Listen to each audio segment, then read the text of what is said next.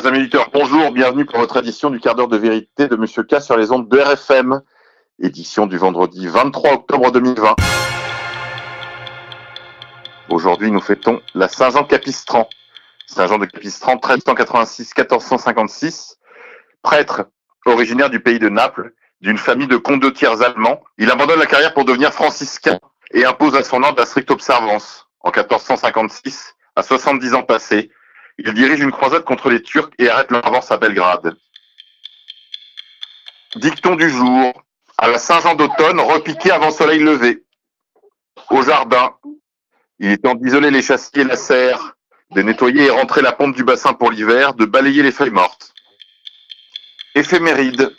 23 octobre 2002. Un commando d'une trentaine de Tchétchènes prend en otage dans une opération sous faux drapeau pendant 58 heures plus de 800 personnes dans un théâtre moscovite en menaçant de faire sauter le bâtiment si la Russie ne met pas un terme à la guerre de Tchétchénie.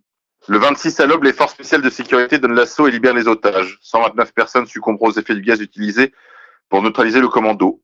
22 hommes et 19 femmes sont abattus. 23 octobre 2001, alors que des lettres contenant des traces de bacilles du charbon ont déjà fait trois victimes, dont deux employés travaillant dans un centre de tri postal pour la Maison Blanche, le président George W. Bush intervient publiquement pour assurer qu'il est indemne. 23 octobre 1996, les forces du commandant Massoud, fidèles au gouvernement afghan déchu, lancent une grande offensive contre les positions des talibans au nord de Kaboul. 23 octobre 1981, le gouvernement polonais annonce le recours à l'armée pour calmer l'agitation sociale. 23 octobre 1973, le commandement israélien annonce un cessez-le-feu avec l'Égypte.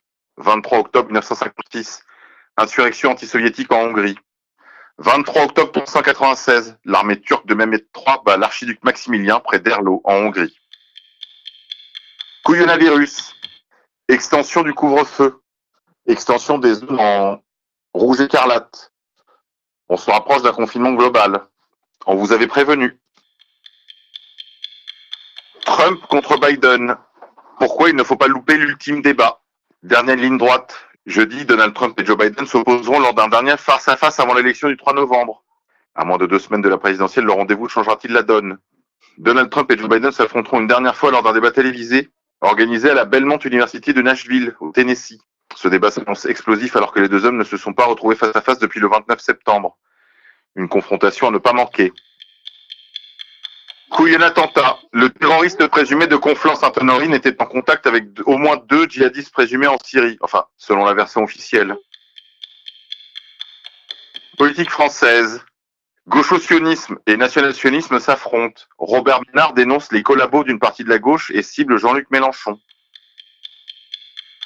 Merdia, Zemmour, le comité d'éthique de Canal+, hausse le ton. Pour les cinq membres du comité d'éthique de CNews, face à l'info dans laquelle intervient le polémiste Zemmour, ne peut pas continuer à être diffusé sous sa forme actuelle.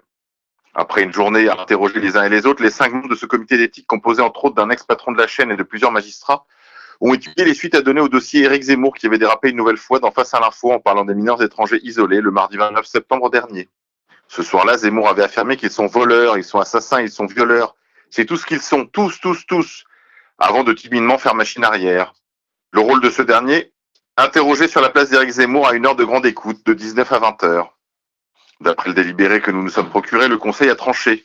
L'émission à l'info ne peut pas continuer à être diffusée sous sa forme actuelle et clairement pointé du doigt un manquement à l'honnêteté de la part d'Éric Zemmour, qui a fait preuve d'outrance avec des propos contraires à la charte ontologique du groupe. En revanche, le rapport mentionne que l'attitude de Christine Kelly face à Éric Zemmour a été irréprochable. Le comité s'interroge cependant sur la façon de se prémunir contre le risque de réitération, tout en insistant sur la liberté d'expression, Charlie oblige. Le comité conclut ainsi, ni le différé, même si le délai entre l'enregistrement et la diffusion était allongé, ni un éventuel retour au format originel ne serait de nature à permettre la préservation des impératifs d'honnêteté, d'indépendance et de pluralisme, avant d'ajouter que l'émission doit s'ouvrir davantage à la diversité des opinions dans le respect de leur expression contradictoire, ce que ne permet pas son organisation actuelle autour d'un éditorialiste vedette et omniprésent, soit moins d'Éric Zemmour. Cette bonne nouvelle me permet de vous rappeler que vous pouvez retrouver la version gratuite et en ligne de la version courte du livre de Youssef Indy sur le site l'autrezemmour.fr. Merdia encore, L'acteur Borat a piégé l'avocat de Donald Trump et ancien maire de New York, Giuliani, en fâcheuse posture, la main dans son pantalon. Il n'y a rien de pire qu'un humoriste J. Attentat sous faux drapeau encore. Des dégradations se sont fait jour ici et là sur les enceintes de mosquées partout en France S'agit-il de réactions spontanées au caractère odieux de l'attentat sous faux drapeau de Conflans-Sainte-Honorine? Ou plutôt d'une opération du LAB, ce service israélien spécialisé dans la subversion Affaire à suivre. Coronavirus, enfin. Les autorités discutent de rallonger le couvre-feu. Il commencerait à 19h, voire à 17h. Et la date d'un confinement plus approfondi se précise autour du 28 octobre 2020. Donc vous l'avez annoncé à ce micro. Politique française. Marion Maréchal déclare Ce ne sont pas les valeurs de la République qui sont attaquées, mais bien les valeurs françaises. Le nationalisme se frotte les mains.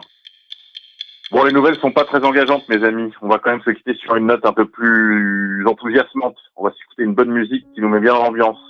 La bande originale du film va toujours plus tard.